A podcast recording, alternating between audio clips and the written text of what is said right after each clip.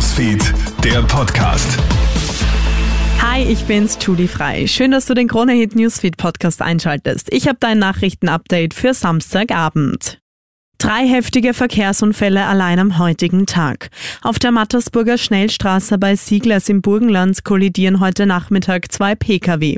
Zwei Menschen versterben noch an der Unfallstelle, vier Personen werden schwer verletzt ins Krankenhaus gebracht. Heute früh kommt es auf der A1 in Niederösterreich zu einer Kollision mit einem Todesopfer. Zum Mittag passiert auf der A10 in Kärnten ein Crash mit mehreren Fahrzeugen. Zehn Menschen sind dabei verletzt worden, darunter auch fünf Kinder.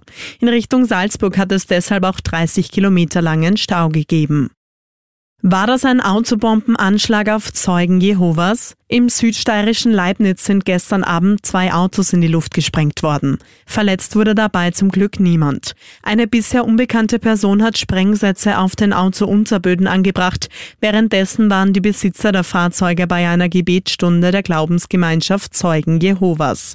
Ob ein religiöser Hintergrund besteht, wird jetzt geprüft. Russland hat heute das Stadtzentrum der nordukrainischen Stadt Tschernihiv bombardiert.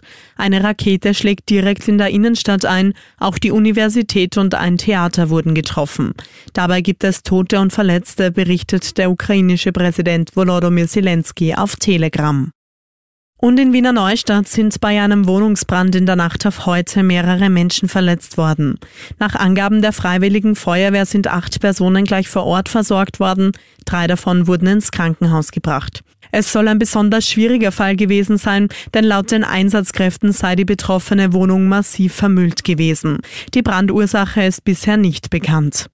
Das war's soweit von mir. Alle Updates findest du wie immer im Kronehit Newsfeed und auf kronehit.at. Danke fürs Einschalten und schönen Abend dir. Kronehit Newsfeed, der Podcast.